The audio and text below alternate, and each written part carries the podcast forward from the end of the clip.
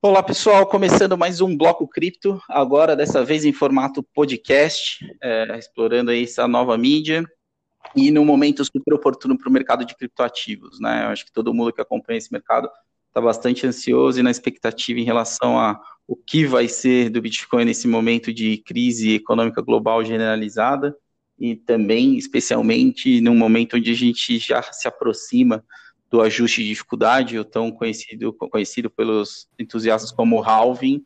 Agora foi. Agora vai. Então aqui hoje eu vou ter o prazer de receber dois grandes amigos aqui, Ray Nasser da OR Blockchain e Daniel Duarte, um dos principais traders independentes do mercado brasileiro de cripto. E para a gente começar essa conversa, vou pedir para os meus convidados se apresentarem, a começar pelo Daniel aí. Daniel, conta para a gente um pouquinho é, da sua história e como que você se envolveu, como que você conheceu o Bitcoin e como que você começou a se envolver no mercado de criptoativos. Cara, é muito interessante o seu blog com cripto, você ter convidado eu e o Raymond, e você não saber da minha história com o Raymond, porque a minha história com o Bitcoin começa com o Ray, e caô Bitcoin na época que ele minerava. Ele tinha uma fazenda de mineração que era em Washington State, né, Ray? Era no norte ah, americano. E eu, puta, eu tava apaixonado por Bitcoin, não conseguia ninguém no Brasil que conhecia de Bitcoin. Comecei a falar com o pessoal do Santo Américo, da GV, da São Francisco, e quem conhecia alguma coisa era o Tui, da, da Graded, que já tinha em 2013 entrado em Bitcoin, e ele me apresentou o Raymond, e aí eu liguei pro Ray, nem liguei, cara, eu mandei um e-mail, ele me ligou e a gente ficou uma hora e meia no telefone. Então, o primeiro cara no Brasil que eu troquei ideia e entrei no mundinho do Bitcoin na toca do coelho por volta de setembro de 2016, foi, antes até agosto de 2016, foi o senhor Raymond Massa.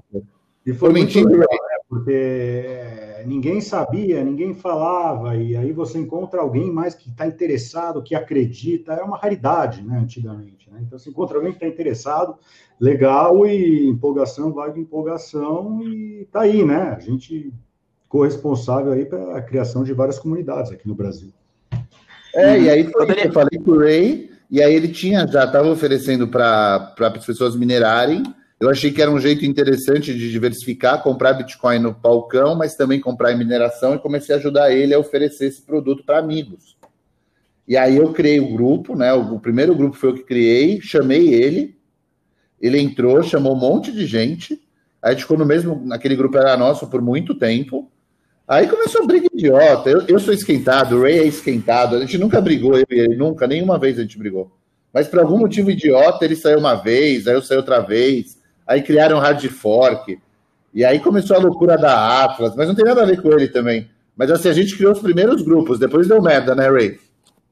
Depois deu merda, mas sabe, sabe o que, Daniel? A verdade é que os grupos que a gente criou, hoje em dia, eles se, jun se juntaram, criaram outros grupos a partir dele. A verdade é que a comunidade, quem começou essa comunidade cripto, todos, fomos nós.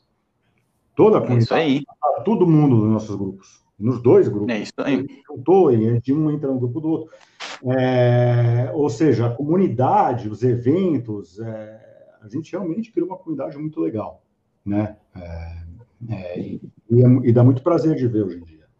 Isso, a gente conhece basicamente todo mundo, né? Hoje em dia. Aí, todos, todo mundo que oferece qualquer tipo de serviço, entusiastas, é, investidores, né? E isso foi uma coisa muito legal desde lá atrás, né? Desde lá atrás. Então, aqui o primeiro podcast é perfeito, inclusive, né? Gente... E foi você que matou com essa filha, a gente não combinou isso. Não, não, não foi, não foi combinado. Na verdade, qual foi a minha intenção aqui? Por que, que eu convidei os dois, né? É, de um lado, eu trouxe um cara que desde o início se envolveu na ponta produtora disso, né? Que é o minerador, é quem no fim do dia está com capital imobilizado ali e está sendo o, a pessoa que está tendo acesso à geração primária desses bitcoins, representando aqui pelo Ray.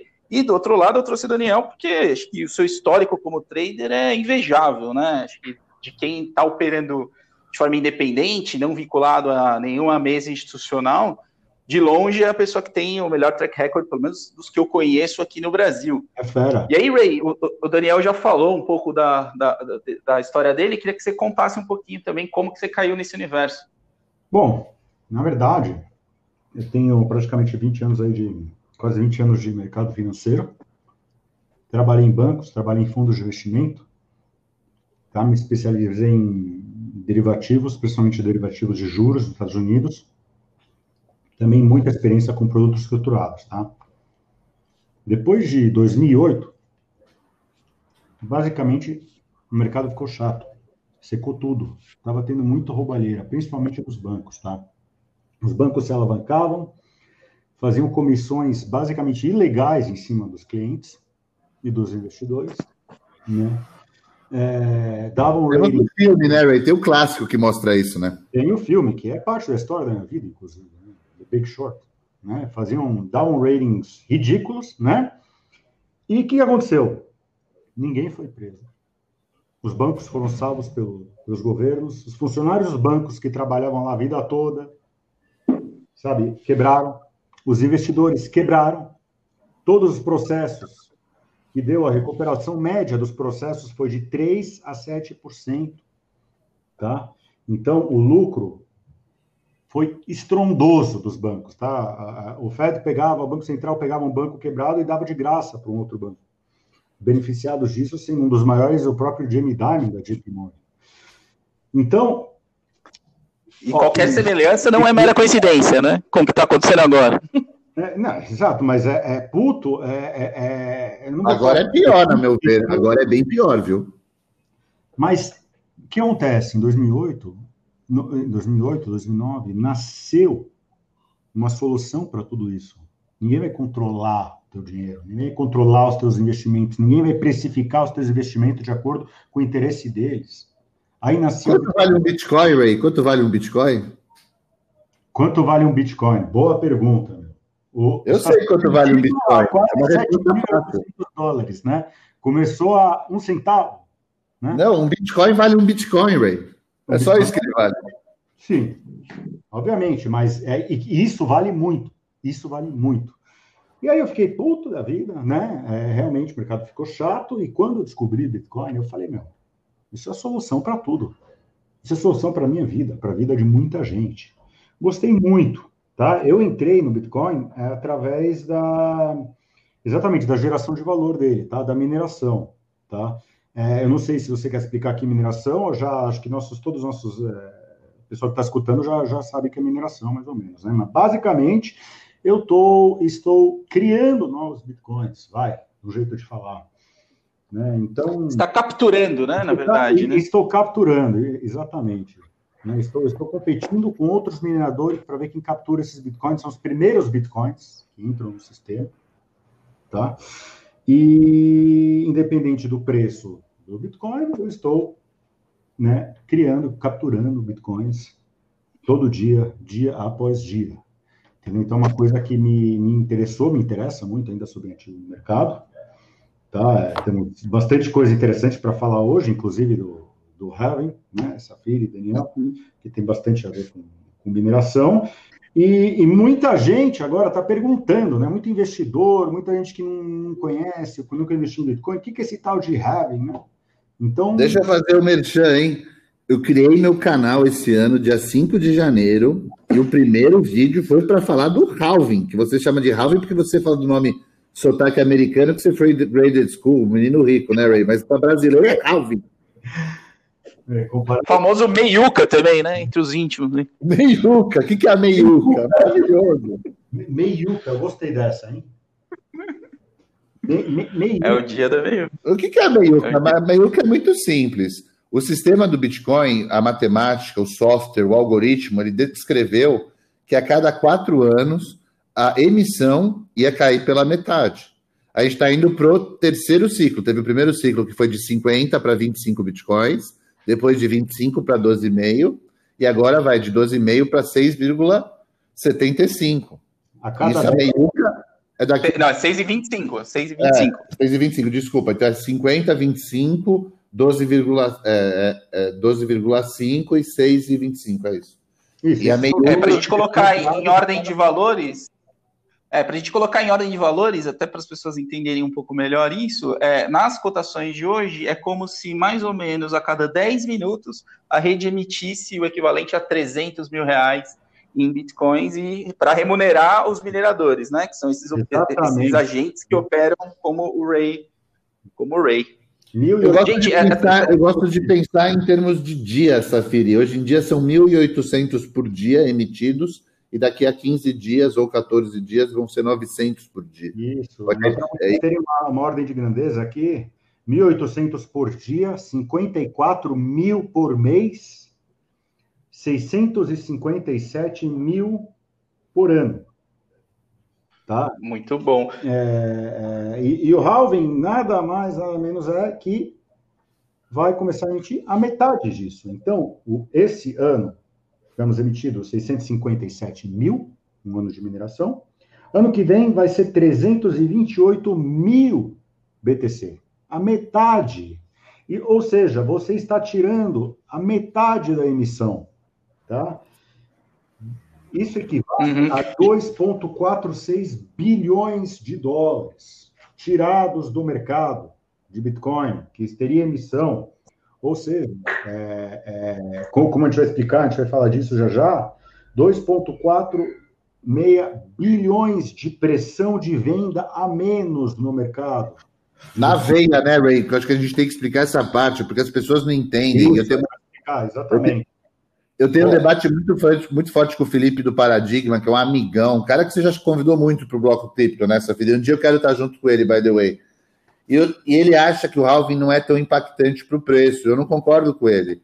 Porque o, o minerador, e o Ray vai explicar melhor que eu, ele é o hot money. Ele precisa vender todo mês para pagar energia elétrica.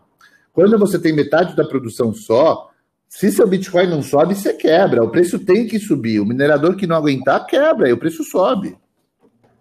É, eu queria pegar um gancho nisso que você está colocando, Daniel, que eu, eu, se a gente fizer uma análise mais ampla, o que se reduz agora, a partir do halving, é a oferta marginal de bitcoins, né? Para quem talvez não esteja tão familiarizado com esse conceito, é, principalmente para quem não é tão, é, para quem não estuda economia, o que, que significa a oferta marginal? é a quantidade adicional de estoque produzida, mas a oferta total né, do mercado ela é composta pelo fluxo de compra e venda, né? Então, o que a gente tem é uma diminuição na, no, no estoque, né? na oferta de, de, de, na velocidade que o estoque é disponibilizado. Mas ele não tem nenhum efeito em relação ao que já foi emitido e também já está em poder de, de, qualquer, qualquer agente ao redor do mundo. Né? Eu queria pegar uma provocação aqui que o Daniel colocou, que é aquela dizendo de que quanto vale um Bitcoin, né? Um Bitcoin vale um Bitcoin, que é a diferença entre preço e valor, né? O preço do Bitcoin oscila, mas o valor dele é, é esse, é esse que o Daniel colocou, é, colocou lá atrás. Eu queria começar pelo Ray. Ray, por que, que você entende que o valor do Bitcoin tem crescido, principalmente a percepção é, dentro do mercado financeiro, como uma possibilidade de macro hedge? Bom, é, é a última pergunta, Safiri, mas deixa eu só fazer um disclaimer aqui. Pa, para mim, tá, o valor, valor e preço são coisas diferentes, bem diferentes, né? A gente sabe, né?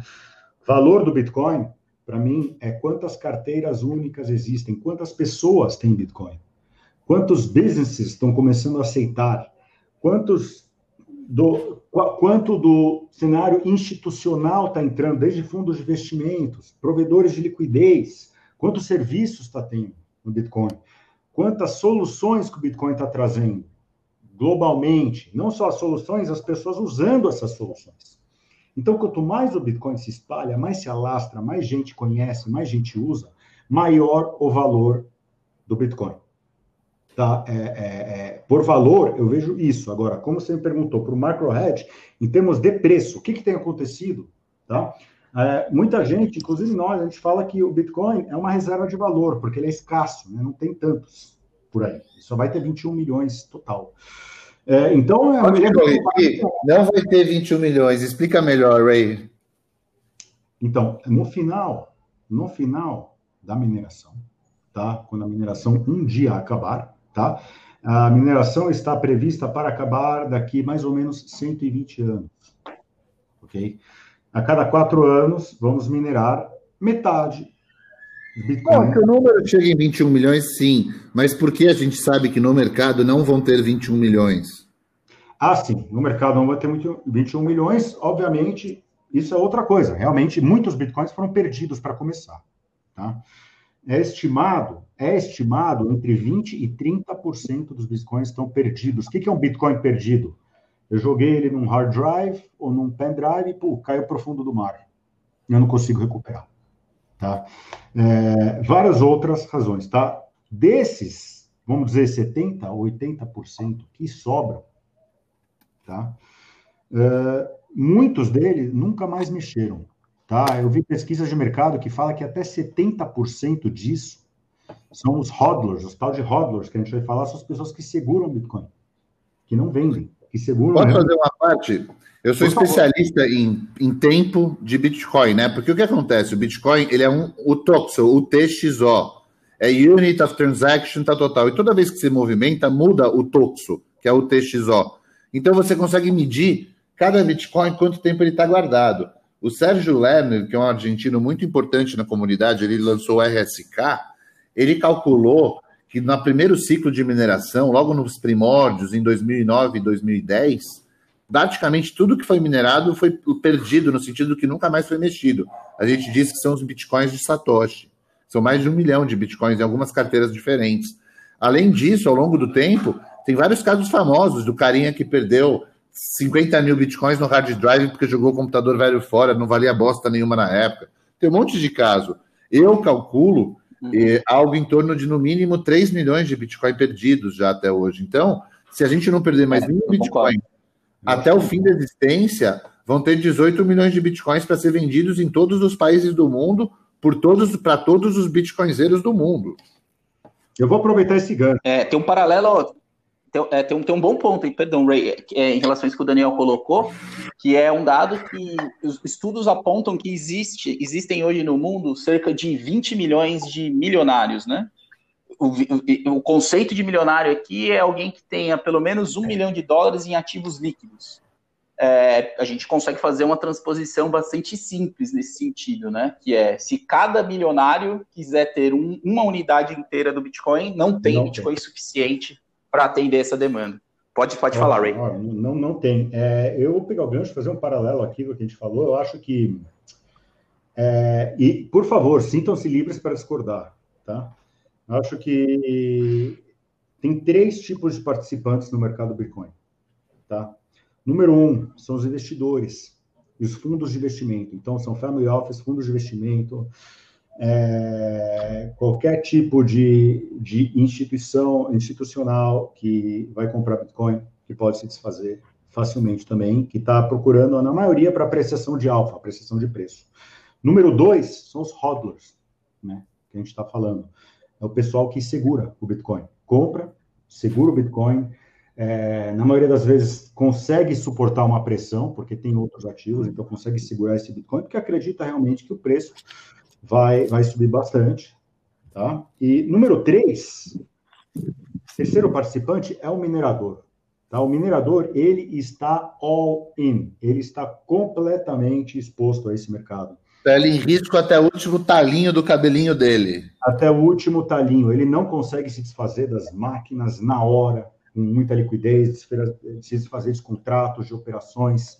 Então, esse minerador, ele gera o que a gente chama de pressão de venda. Ele, ele é a espinha dorsal do network, tá, da rede, mas ele gera... É tudo, ele é o core do sistema, o minerador é tudo, a base do sistema, não tem o que é falar. Base, exatamente, a espinha dorsal. Eu falei, então, então ele precisa vender os bitcoins dele. Por quê? Para pagar os funcionários, para pagar a energia, para pagar o aluguel do galpão, as máquinas, reinvestimento. Ele não consegue nem ser o investidor e nem ser o hobby.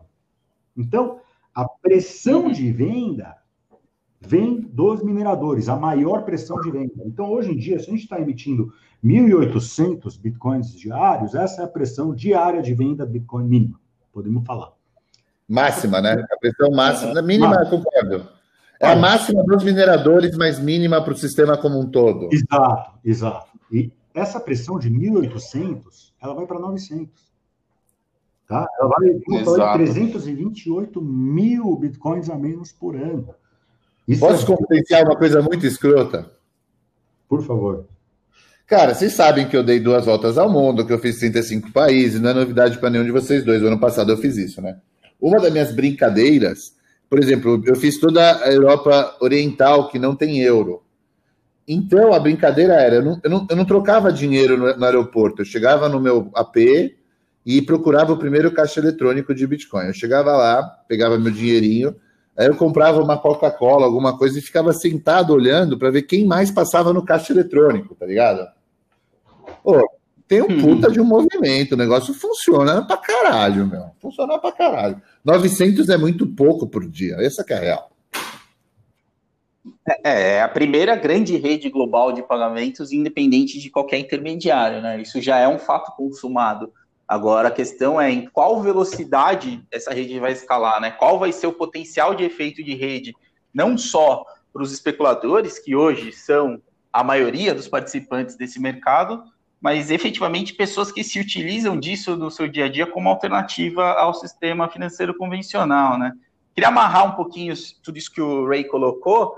É, eu, particularmente, sempre analisei o Bitcoin como uma commodity digital, né? É uma, não, uma commodity. A commodity. A commodity digital, a primeira, né? A primeira grande commodity digital e a que mais tem capacidade de reter valor. E aí, o que é interessante? Quando a gente analisa o mercado de outras commodities, é muito clara a relação entre três participantes, né? O produtor, que é quem efetivamente é, mobilizou capital, enfim, está lá no dia a dia produzindo aquilo. No caso do Bitcoin, é o minerador. Existe a figura do especulador barra arbitrador, que é quem fica operando oscilações e assimetrias de preço é, dentro, dentro desse mercado, e o terceiro, que é o consumidor final, né? Que é quem de fato demanda aquela commodity para se utilizar daquilo para sua atividade produtiva ou meramente para consumo. Então, o que, que eu entendo hoje, né? No mercado de Bitcoin, essa relação ela é diretamente é, impactada por essa questão da previsibilidade do, do estoque. Né? Não há nada que faça a quantidade aumentar. Né? Se o Bitcoin dobrar de preço amanhã, não tem como os produtores decidirem produzir mais para tirar benefício Safiri, disso, né? Eu poderia derivar o conceito do Raymond, porque o Raymond chegou e falou: olha, a gente tem os institucionais, a gente tem os hodlers e a gente tem os mineradores. Concorda, Ray? Sim. Eu quero derivar, porque na verdade é, é igual, mas expandindo. Sabe quando você clica o mais na planilhinha do Excel? Vamos uhum. começar pensando comigo. Vamos lá. São 21 milhões de bitcoins. Estamos juntos, todo mundo? Sim. A gente sabe que 3 milhões foram perdidos. Então, aproximadamente 12 a 15% lost. Concorda? Eles são uma parte relevante, foram perdidos. Então, ali, essa porcentagem. Sim. Depois dessa leva de lost, a gente tem os hodlers of the last resort, que é tipo o Alan Haster, sabe? É o cara que sempre vai ter Bitcoin e nunca vai vender. Ele vai, o filho dele vai ter. Ele pode mentir que ele tem. Eu acho que ele até mente que ele tem mais do que ele tem. Ele gosta de falar que ele tem. Mas ele, tipo, por mais ou menos que ele tenha, é um cara que vai ter até morrer.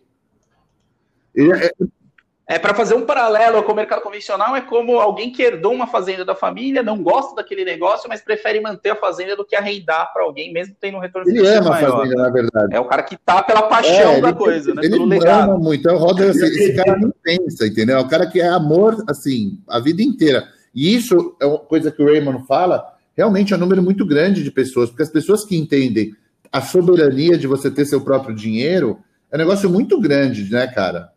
É uma galera muito forte, né, Ray? Uhum. Você não acha que é o segundo nível? Tem os, tem os que perderam e tem os que compraram e nunca vão vender.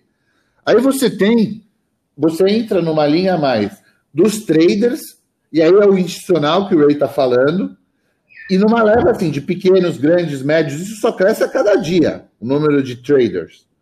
Você tem as pessoas que usam dinheiro não como trader, mas puta, tipo aqueles países malditos, Zimbábue, Venezuela.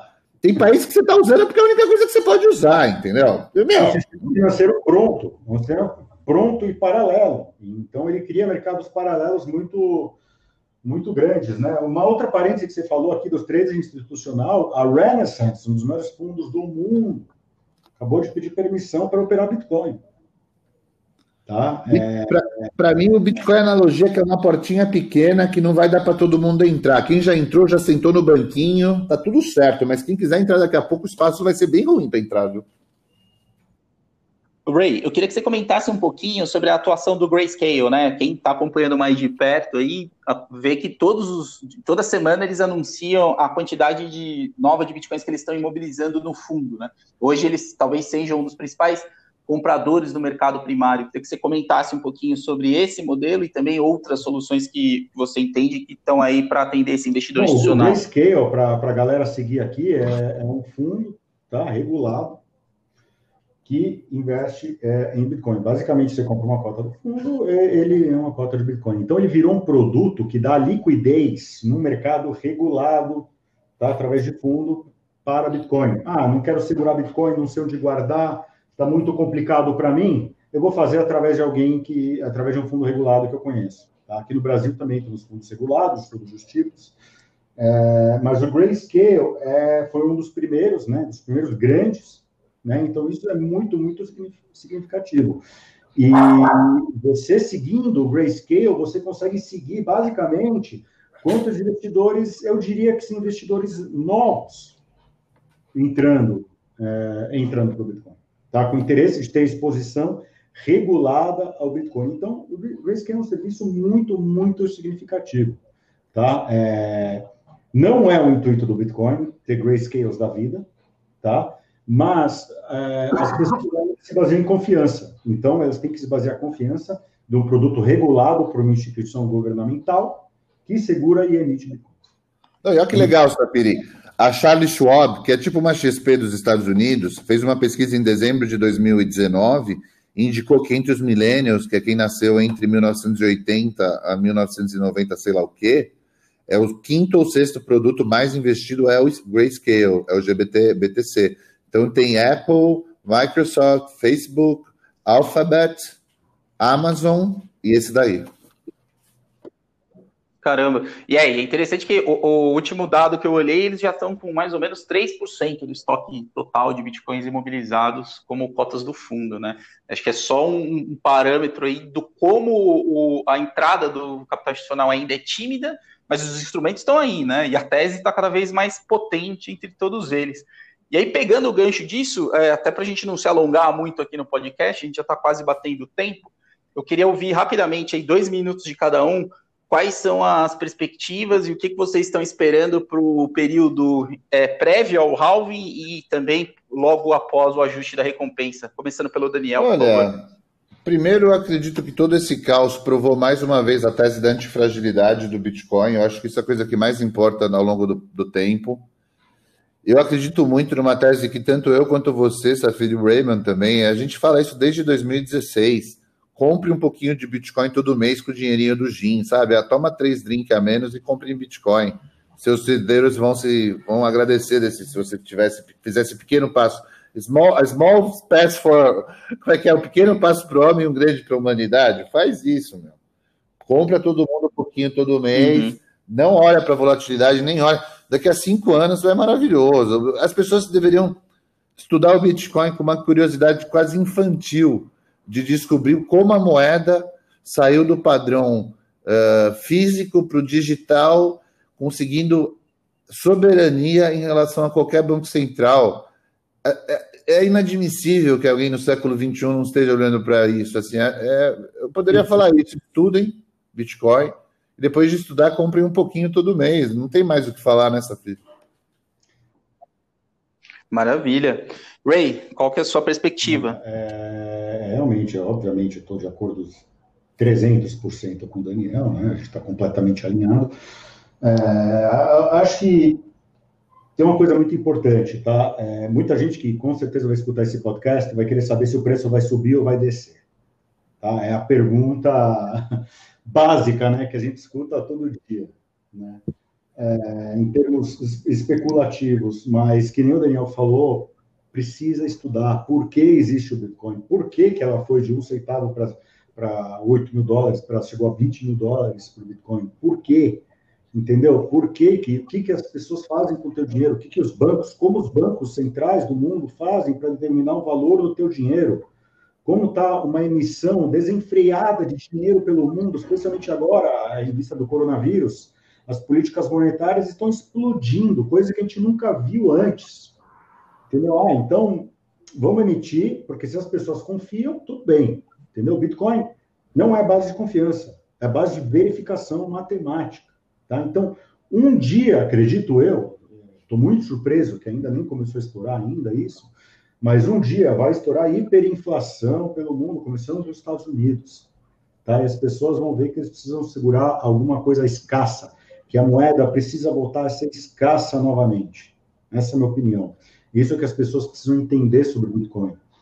Consequentemente, um produto escasso que você vai cortar a oferta, agora o valor vai subir.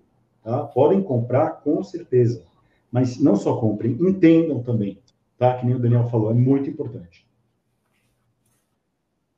Bom, agora já caminhando para o final desse primeiro episódio. Eu queria convidar tanto você como o Raymond para nós três, o mesmo que a gente fez aqui, no meu canal, no YouTube e logo mais. Não, Maravilha, convite mais do que aceito. É, agora, caminhando para o final, né? Estamos gravando aqui o Bloco Cripto Piloto, modo quarentena.